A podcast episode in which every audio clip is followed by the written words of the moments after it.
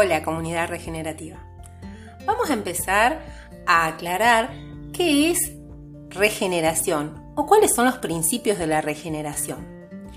Es cambiar la forma de tomar las decisiones, pasar de decisiones lineales a decisiones holísticas, promover suelo biológicamente activos, aumentando su fertilidad natural y promoviendo ambientes fúngicos, y en esta parte, en lo que es microbiología del suelo, toda la parte de microorganismos, vamos a desarrollarlos en episodios posteriores porque realmente son muy importantes para la regeneración.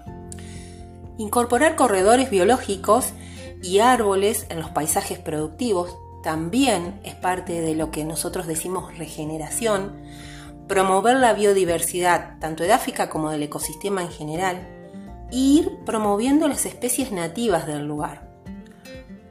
Cuando decimos pasar de lo lineal a lo holístico, este último término hace referencia a analizar la realidad como un todo, de forma integral, es decir, un ejemplo clásico en agricultura, tenemos una maleza problema y solamente pensamos en ese problema, ¿sí? en cómo eh, podemos eliminar esa maleza. Eso es un pensamiento lineal, problema, ¿sí? y buscamos algo con qué combatirla.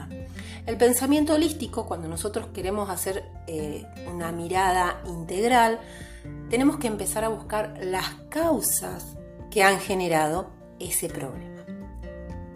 En las transiciones agroecológicas, cuando uno quiere empezar a pasar de una agricultura convencional hacia una agricultura regenerativa, definir ese todo, ese contexto holístico, es la base, es la premisa para que puedas empezar a diseñar y planificar tu agricultura regenerativa.